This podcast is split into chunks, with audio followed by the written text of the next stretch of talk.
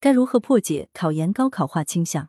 时评文熊丙奇，四百五十七万学生考研，一百三十万左右上线进入复试，三百多万学生落榜。随着今年考研进入复试阶段，考研高考化这一话题再次引起社会关注。简单而言，考研高考化指考研已经完全具备高考特征，本科教学应试化，与高中教学差不多，围绕考研组织教学。大部分本科毕业生都选择考研，把考研作为毕业出路。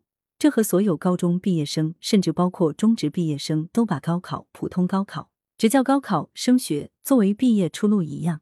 在高等教育普及化、高考录取率超过百分之九十以后，随着考研应试化，上大学独木桥已经逐渐成为考研独木桥。对此，应推进教育评价改革，下定决心扭转考研高考化，撤掉考研独木桥。给本科毕业生多元的职业与事业发展选择。如果继续强化学历，我国的考研独木桥可能在未来十年、二十年内演变为读博独木桥，这会制造严重的学历高消费和内卷问题。这并非危言耸听。根据全国教育事业发展统计公报，一九九八年全国招收研究生七万两千五百零八人，其中博士生一万四千九百六十二人，硕士生五万七千五百四十六人。普通高等学校招收本专科生一百零八点三六万人，其中招收本科生六十五点三一万人，招收专科生四十三点零五万人。二零二一年，全国共招收研究生一百一十七点六五万人，其中招收博士生十二点五八万人，硕士生一百零五点零七万人。全国普通职业本专科共招生一零零一三十二万人，其中普通本科招生四百四十四点六万人。职业本科招生四点一四万人，高职专科招生五百五十二点五八万人。由此可见，二零二一年的硕士招生人数已经基本达到一九九八年的本专科招生人数，博士生招生人数超过一九九八年的研究生招生总数。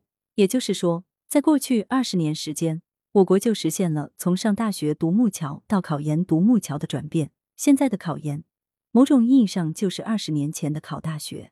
按照这样的发展速度，如果不扭转整体教育发展的学历导向，再过二十年，即二零四零年左右，我国硕士生招生人数达到二零二一年的本科生招生人数四百五十万左右，博士生招生人数达到二零二一年的硕士生招生人数一百万左右，完全有可能发生。而如果出现这种局面，二十年后的读博就和现在的考研差不多。事实上，针对目前的考研热，我国不少高校领导就建议扩大研究生招生。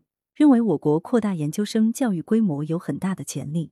一方面，学生有旺盛的读研需求，很多家庭有了第一个大学生，还没有第一个研究生；另一方面，很多地方本科高校也有发展研究生教育、提高办学层次的办学需求。扩大研究生招生，不但可以解决本科毕业生就业难，也可以为社会培养更多高学历研究生。我国很多用人单位目前招聘人才都要求有研究生学历，未来。如果没有研究生学历，将很难找到好工作。另外，从国际范围看，评价一国的研究生教育有一个基本指标是千人注册研究生数，在学研究生属国民数量。